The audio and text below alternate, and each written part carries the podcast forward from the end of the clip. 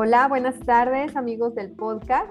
Nuevamente les estoy aquí saludando para eh, invitarles a escuchar esta interesante charla que tenemos con Edna Mendoza. Eh, esta chica, bueno, ¿qué les digo? Este es un, por ahí dice su, su cuenta de, Twitter, es luciérnaga sin luz, pero yo digo que es todo lo contrario, es una luciérnaga con muchísima luz. Ahorita también que ella misma nos diga sus redes sociales en donde podemos este, contactarla.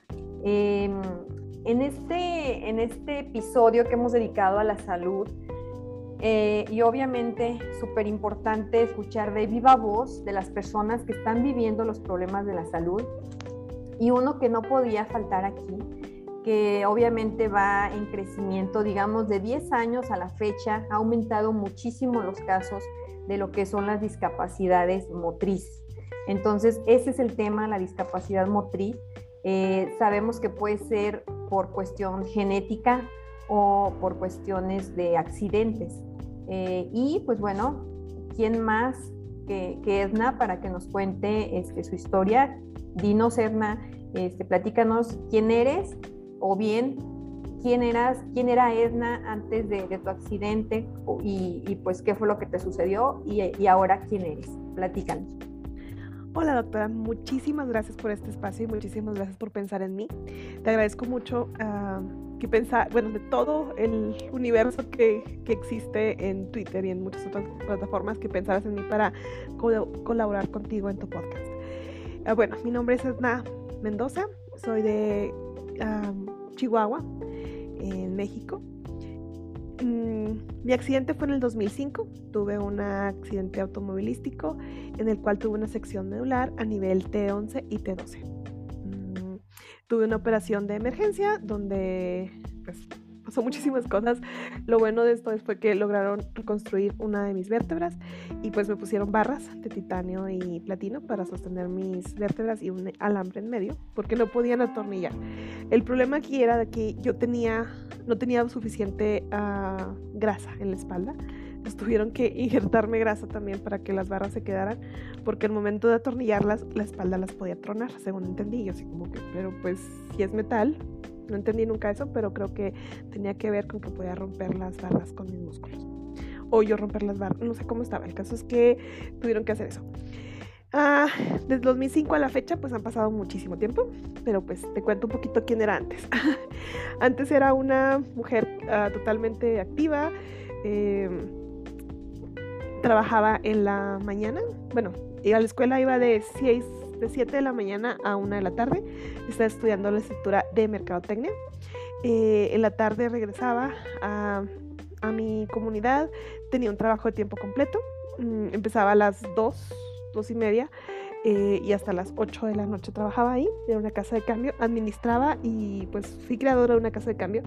Y durante, esa, durante ese tiempo pues hacía todo lo que tenía que ver con finanzas, con contabilidad, con en relación con los clientes, todo eso. Y aparte de otra persona que me ayudaba eh, mientras que yo estaba en la escuela. Estaba activa en la iglesia, también era miembro activo de la, de la iglesia donde estaba en grupo de jóvenes, manejaba otro grupo de asistencia social, en la comunidad también participaba pues ayudando a la gente, mm, siempre teníamos grupos sociales, donde yo vivo está los mormones y los católicos, entonces usualmente trabajaba con algunas cosas sociales con los mormones y con católicos, entonces estaba muy activa.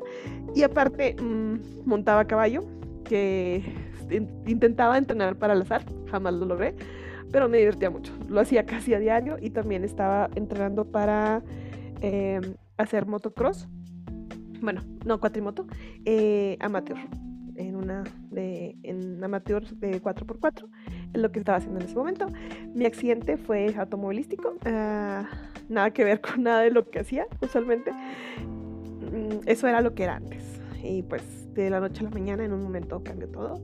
En el accidente automovilístico que tuve murieron dos personas. Eh, yo estuve pues, pues también se puede decir que me revivieron durante la operación. Tuve un paro cardíaco. Eh, no sé cuántos minutos estuve, pues ahora sí que out, pero no, no me les fue. Aquí estoy. Entonces, uh, de ahí pues las cosas fueron muy diferentes para mí. Eh, es, cambiaron pues muchísimas, muchísimas cosas de, mi vida cambiaron. Eh, gracias a mi familia y a mis vecinos, pues ahorita estoy donde estoy, en especial a mis papás, a mi hermano y pues a mis vecinos básicamente, que donde yo vivo no tengo familia, y nada más estamos mis papás y yo, y pues gracias a ellos estoy aquí ahorita. Excelente, eh, Edna, tu, tu, historia. Qué padre, eh, bendito Dios, tuviste gente, ¿no? Muy importante, cercana. Eh, lo comento porque hablábamos previo a este podcast que pues yo he trabajado con personas con cáncer, con mujeres en su, su gran mayoría. Y, y, de verdad, o sea, híjole, son historias que te estrujan el alma porque, sobre todo, bueno, eh, la idea machista, ¿no? De, en México, de que si te quitan las mamas, pues ya no eres mujer, o si te quitan la matriz, ya no sirves como mujer. Y, y bueno, tantas historias de, de mujeres que, que, de verdad vivieron solas sus quimioterapias, viajaban de, de una ciudad a otra para recibir sus tratamientos totalmente sola eh, las dejó el marido, regresaban sintiéndose pésimamente por quimioterapias y aún así tenían que llegar a ayudarle a, las hijas a cuidar a los nietos y así, ¿no? Porque aquí, bueno, en Sonora se estila mucho que los abuelos casi son los padres de los nietos, ¿no? Entonces, vamos, o sea, su carga de trabajo jamás se redujo, al contrario de que alguien les ayudara, se cargó mucho más, aparte de un cáncer, o sea, no, no, no, o sea, historias terribles, pero al parecer, claro, cada mujer tiene una diferente luz, tiene una diferente línea y, bueno, platícanos un poquito, Edna, ya cuando pues sucede este, este accidente, ¿tú quedas en silla de ruedas? Así es, quedo en silla de ruedas, o sea, quedo parapléjica. El doctor tardó un poquito en explicarme cómo, qué es lo que realmente estaba pasando porque desde el día cero y cuando llegué al hospital dije, yo no quiero nada de cortisona. Me negué completamente a todo lo que tenía que ver con cortisona. Y el doctor así como que, ¿por qué? Expuse mis razones, ta, ta, ta, ta, ta, ta, Y el doctor así como que, ay, estás demasiado consciente. Y yo así como que, pues sí, muy consciente estoy. Y pues no, no, no deja, pues el doctor tuvo que uh, buscar otro tipo de anabólicos menos agresivos para el cuerpo. Eh, porque no, yo no quería que se metiera a mi cuerpo. Mm, siempre he tratado de ser lo más natural posible pero pues en ese momento no había muchas opciones. Entonces, ok, eh, mi accidente es, el 2005, yo regreso a mi casa en septiembre, mediados de septiembre, finales de septiembre regreso a mi casa, estuve hospitalizada en Ciudad Juárez, fue donde fue mi cirugía y pues los primeros, las primeras semanas estuve allá. El choque de enterarme que no podía moverme eh, fue muy, muy, muy terrible. Eh, hace unos días en paréntesis, tuve una reunión y me dice una de las vecinas que me ayudó, me dice, ¿sabes que duras ocho meses sin hablar? Tu idioma se redujo a 10 palabras en los dos idiomas. Eh, me dice, era horrible, o sea, hablo hasta por los codos. Entonces, sí fue así de que 10 palabras, pues fue eh, muy duro para mí. Sí me puse en sí, no, bien, gracias, no, um, yes, thank you, bye, fine, o sea, no sé, yo no sé cuántas palabras fueron las que realmente tenía porque no me acuerdo. Mis papás decidieron que no iba a dejar de estudiar. Mm, decidieron que no lo iba a hacer. En ese momento estaba otro rector que pues nunca se involucró con mi, mi accidente. Eh, a los, al siguiente, empezando el siguiente semestre, que pertenecía a enero agosto, agosto, no sé, julio, no me acuerdo qué mes terminé el semestre, eh, me dijeron que no podía dejar de estudiar que iban a encontrar la forma de que yo siguiera estudiando. Ellos no me pueden entrar a la escuela. Pues no hay problema. Los maestros se pusieron de una manera que pudieron venir a mi casa a darme clases. Yo creo que fui la primera alumna en Chihuahua en tener educación a distancia. Ahora sí que para mí fue así como ya cerraron todo y era educación a distancia, pues estaba muy acostumbrada a eso. Eh, y ese semestre hice como cuatro materias. Mm, las pasé bien, o sea, no súper bien, no, pero pues las pasé bien. Al siguiente semestre me piden que tengo que empezar a utilizar los servicios médicos y aparte de eso, me piden que regrese a la universidad. Mm, yo no, no quería hacerlo, eh, estaba renuente a hacerlo. No, pues realmente yo creo que estaba en mi modo de que no hablaba. Y, y no, me fui muy dura al respecto que no quiero, no quiero, no quiero. No hubo preguntas, fue nada más de que regresas y regresas. Eh, durante ese tiempo hice eh, mis vecinas y mi familia, hizo una red de apoyo para mí. Eh, me ayudaron con terapias, me llevaban a las terapias, los señores y me manejaban para llevarme a terapia, porque pues de aquí donde yo vivo a las terapias era, son como unos 20 minutos, 30 minutos en carretera abierta, entonces pues era manejar, ¿no? Y pues mis papás tenían que descansar también, eh, se turnaron a traerles comida a mis, mis vecinos, a apoyarme con estar conmigo, con todo eso. Entonces la red de apoyo, como dices, es muy, muy, muy importante. Yo voy a estar eternamente agradecidos con ellos, que no se dieron por vencidos, a pesar de que yo no hablaba, no hacía las cosas como debía, no se dieron por vencidos. Ah, logré terminar mi carrera. Tenía mis vecinas que me llevaron durante un tiempo. Ya después, ellas, pues cada quien teníamos diferentes actividades en la universidad, pues no podíamos andar siempre juntas, ¿verdad? Entonces ya ideamos un, un método de llevarme y traerme. Me dejaban en una parte. Eh, la universidad está a una hora, casi una hora de donde vivo yo. Entonces, pues era ir y venir todos los días. Eh, hicimos un, con mis amigos y que siempre me apoyaron, mis amigos de otra ciudad, me apoyaban ellos, me recogían, me traían, o sea, me dejaban en una parte, mis papás pasaban por mí, mi mamá.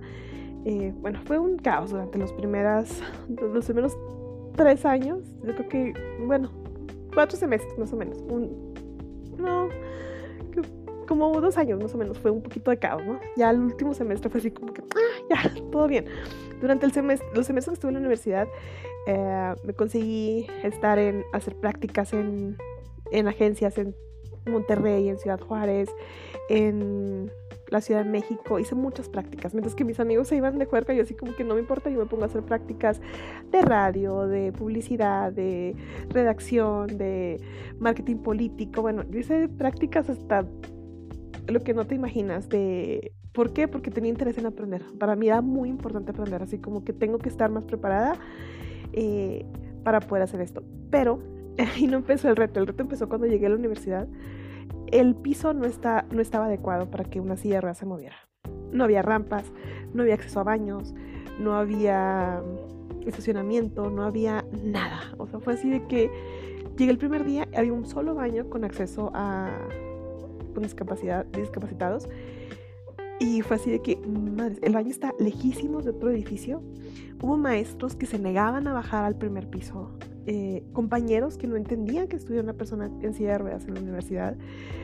Fue, fueron meses muy pesados. Yo creo que los primeros tres meses fueron pesados. Y igual se volvió a hacer una pequeña red de protección a mi persona. Y a quien voltea a verme feo, o sea, si era, yo, que no haga nada, o sea, yo no entendía qué pasaba atrás de mí porque yo estaba tan enfocada en tienes que hacerlo, no tienes que voltear a ver a nadie, que no te importe, tratar de entender yo qué estaba pasando a mi alrededor, que no me daba cuenta de lo que pasaba atrás. Cuando me empecé a dar cuenta fue donde, hey, espérense, o sea, es que no entienden qué pasa con mi discapacidad. Estamos hablando de jóvenes que llegan a la universidad, de gente adulta que está en la universidad, que no entiende una discapacidad en sí. Entonces, ah, de ahí fue donde dije, algo tengo que hacer. Mm, al final de la universidad fue cuando dije, algo tengo que hacer para dejar el camino un poquito más fácil para, para ellos.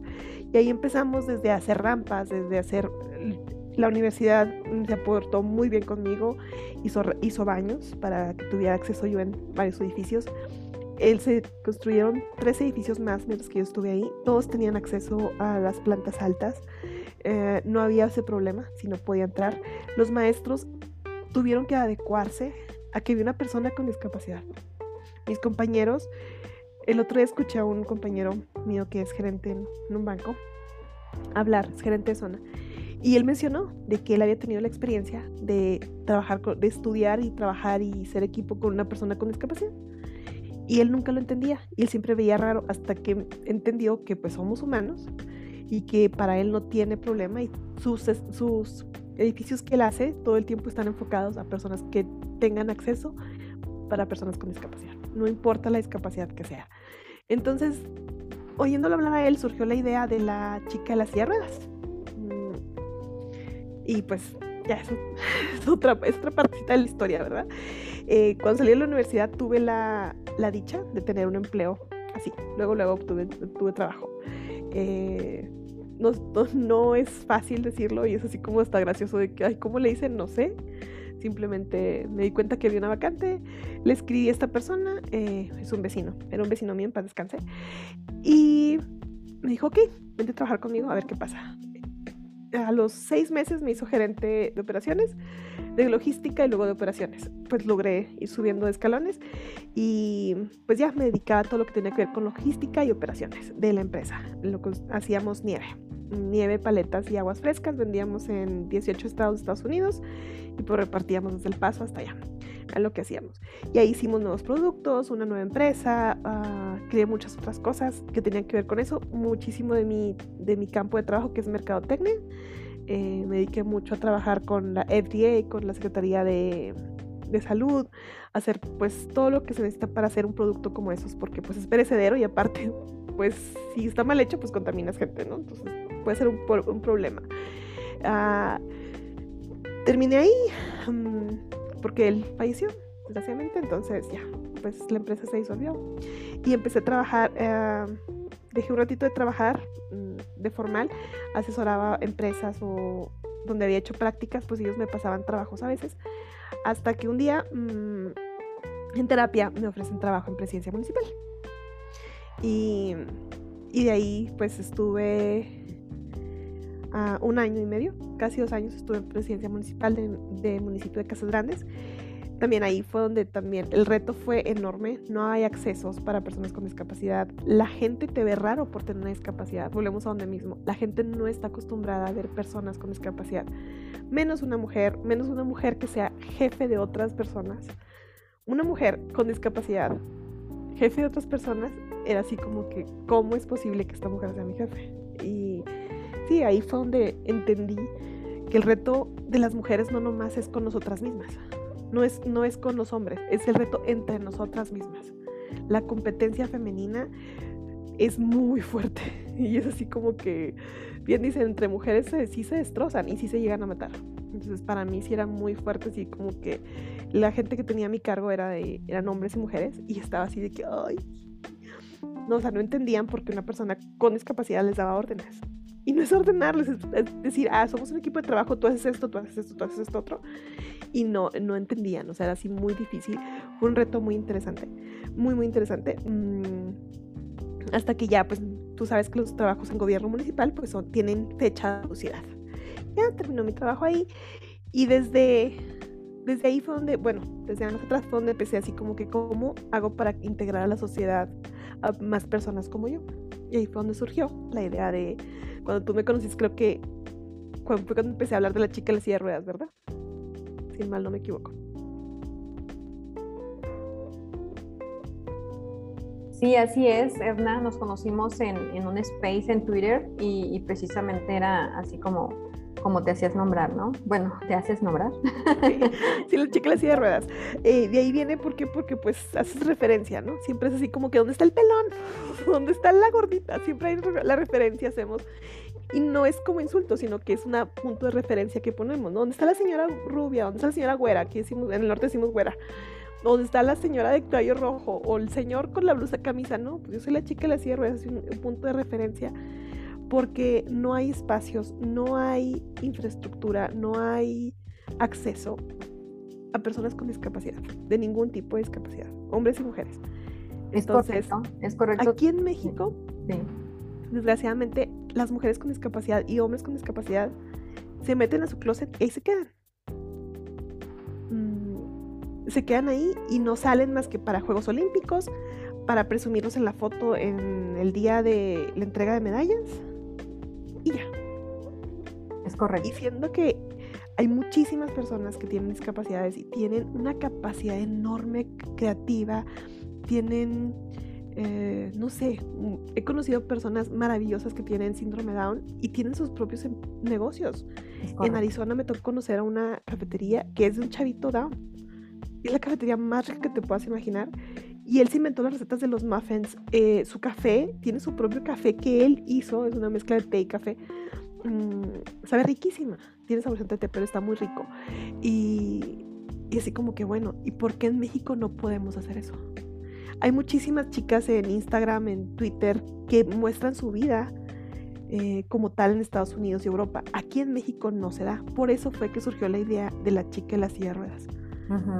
No, y, me parece excelente. De hecho, eh, ya, ya para finalizar era lo que te iba a preguntar, o sea, em, como, como mujer, o sea, ¿qué, ¿qué, consejo nos darías a, obviamente, todas las mujeres, pero vamos, ya nos has dicho todo, ¿no? O sea, aquí no, no, no tiene que ver eh, si, si me cortaron una chichi por cáncer o las dos chichis, ¿me entiendes? O sea, o si me sacaron la matriz por cáncer, o si... Me cortaron una pierna. ¿No? O sea, se trata de capacidad y eso es lo que también hemos platicado bastante en la cuestión de, llámese, cuotas de género en política, ¿no? No se trata de la cuota, se trata de la capacidad, ¿no? Decíamos ayer, no sé, en estos días, en también un space, y decía precisamente un, chavo, un caballero, pues, este, ¿por, qué, ¿por qué limitarse a, un 50-50 si pueden ser 100, ¿no? O sea, ¿por qué? O sea, es limitarlas también, ese 50-50, ¿no? Eh, ¿Por qué 50 si pueden ser todas las de, las de, no sé, los curules del Senado, por ejemplo, ¿no? Es que tenemos que ver por la capacidad, no por el género, no por qué nos falte, ¿no? O que nos sobre hablando también de, síndrome de Down, ¿no? que, es la cuestión de los cromosomas, eh, sino se trata de capacidad. Y, y, bueno, ¿qué te digo, Edna? Este, tú, este, pues la verdad es que nos inspiras a toda la gente con la que entras en contacto.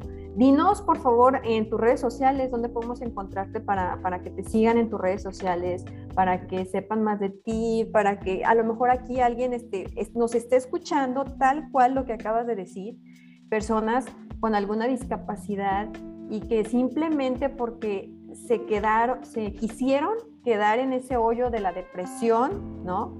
Y del desánimo y no están aprovechando sus capacidades. Y por ejemplo, tú ya ahorita en tu presente, pues vamos, te veo una mujer, como ya lo dije, una luciérnaga con mucha luz, pero también con mucho trabajo, ¿no? O sea, muy, muy trabajadora. Eh, no sé, dinos ya, digamos, para, para irnos despidiendo, porque pues tenemos que ser breves aquí en el podcast. Este, ahorita, este, ¿tú tienes alguna necesidad de algún medicamento o como bien decías, tú puro naturista?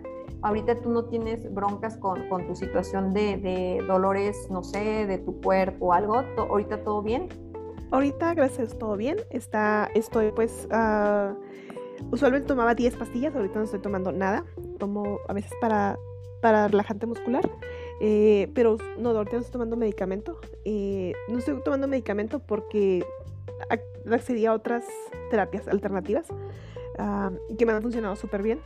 Y pues eso es algo muy, muy bueno. Ah, mis redes sociales. En Instagram me encuentran como Edna-Mendoza-D. En Instagram me encuentran como, bueno, en Facebook también me encuentran como Edna Mendoza D todo pegado. Está en Facebook y también mi página de Facebook que es la chica de la silla de ruedas. También me pueden encontrar ahí. Y en Instagram me encuentran como Luciérnaga SN Luz, sin luz. Y es un poco gracioso porque la luciérnaga sin luz es una libélula. Entonces las libélulas son bellísimas. Ya sé, ahora, entiendo, ¿eh? Ahora entiendo. Pero igual, o sea, te quedan las dos, la libélula y la luciérnaga con mucha luz, porque a mí también me encantan las luciérnagas. Cuando vamos en carretera, ¿no? Y que nos toca el, espectáculo de las luciérnagas, o sea, es maravilloso, a mí me encanta. Sí, son muy bonitas. Ah, sí, pues eh, ahorita sí, de dolor no estoy. Qué bueno. Todo bien, entonces. Y de, y de chamba también, todo bien. Sí, de chamba sí, de chamba tengo bastantita. Ahorita estoy en Grupo Paquimé y Carnicería Paquimé, haciendo productos nuevos y nuevas ideas y creando. Y ahorita acabo de empezar un nuevo proyecto que ya más adelante te contaré. No, pues perfecto. O sea, tenemos que ir a tus redes sociales. Eh, supongo que en Facebook, eh, la chica de la silla de ruedas, como que lo enfocas más hacia esta situación, ¿no? Como de activismo, hacia hacia hacer lugares o edificios más eh, amigables, ¿no? Con la discapacidad. Edificios y personas más amigables con la discapacidad. De eso se trata. Edificios y personas, porque si no hacemos las personas amigables con la discapacidad, nunca vamos a lograr trascender a los muebles. A los, muebles, a, los, a, los, inmuebles, más bien. A los inmuebles, porque los, ni los muebles están adecuados. ¿eh? Es algo muy complicado. Ahorita lo que estoy haciendo es tratando de conseguir la silla adecuada pero con el cierre de las fronteras y los viajes y todo, pues eso está un poquito parado. una silla de ruedas adecuada para mí. Porque en total ignorancia, en mucho tiempo no sabía que cada persona con discapacidad necesita su silla de ruedas. Sí, es adecuada. Más bien, con mi discapacidad necesito una silla de ruedas adecuada. perfecto. en Twitter estás como Luciérnaga SN Luz. S de Viborita, S. De Viborita, N Luz. Ok, muy bien. Entonces ya ahí están todas esas redes sociales para que te podamos este, seguir y aprender bastante, porque yo, vamos, o sea, yo siempre doy ese testimonio como médico cuando eh, tuve un, llevé a cabo un diplomado de cáncer en la mujer eh, y luego dije, bueno, vamos a poner en práctica los conocimientos. Eh, hice un, un, grupo de apoyo a mujeres con cáncer y precisamente las mujeres con cáncer son las que te, te enseñan, ¿no? O sea, aprendes, aprendes de ellas. Entonces, porque claro, cada, cada cuerpo es un mundo y, y, pues nada, como aprender de viva voz ¿sí? De las personas que están viviendo esta situación, como en tu caso, Edna. Pues Edna, yo te agradezco muchísimo tu tiempo y que nos cuentes de tu historia, porque a final de cuentas sí es abrirnos un poquito, pues tu corazón, tus sentimientos, ¿no? Algo pues doloroso, obviamente, que, que, fue en tu vida, pero que ahora creo que ese dolor ya lo convertiste en, en enseñanza hacia los demás y eso creo que es lo que debemos de aprender todos, ¿no? Ahorita todos digamos, bueno, ¿no? estamos enteros, pero no, no nos exenta, ¿no? En, un mañana, quién sabe qué pueda suceder. Y, con estas historias de vida, pues a lo mejor escucharlas nos puedan como poner los pies en la tierra, ¿no? Muchísimas gracias a ti por el espacio. Agradezco mucho que pensaras en mí. Y pues sí, de aquí se trata de hacer lo mejor posible con lo que tenemos. Eh, pues yo ah, obtuve esta, no nací con esta discapacidad, pero la obtuve y quiero dejar un mejor espacio para las personas que vienen detrás de mí, que no quisiera que fuera nadie, pero pues sé que las estadísticas y los estilos de vida traen por consecuencia a otras personas detrás de mí y quiero que sea un poquito menos abrupto su llegada a este mundo de las discapacidades, que ninguna es igual, ¿eh? pero pues, ahí es donde dices, todas son iguales, ah, ¿no? No, claro que no, exacto. Entonces sí, es de enseñar un poquito a la gente a ser un poquito más empática o mm, no sé cómo ponerlo de otra manera, eh, referente a esto, que no nos tengan lástima, sino que entiendan que no por una discapacidad física significa que nuestra mente o nuestro corazón está dañado. Muchísimas gracias. Es correcto, totalmente correcto. No, pues qué lindas palabras y, y por ahí tengo ahí una historia en, Twitter, una historia, hice un hilo precisamente sobre la discapacidad este, y cómo acercarnos a una persona, ¿no? Porque también hay recomendaciones, ¿no? De cómo, o sea, no es como que llegas y le mueves la silla a la persona, ¿no? Es que siempre tienes que llegar y preguntar, ¿no? Oye, Edna, ¿quieres que te ayude? O tú puedes, me explico. O sea, a veces definitivamente tenemos, estamos, eh, mm, vamos, nulos en educación en cuestión de discapacidad, ¿no?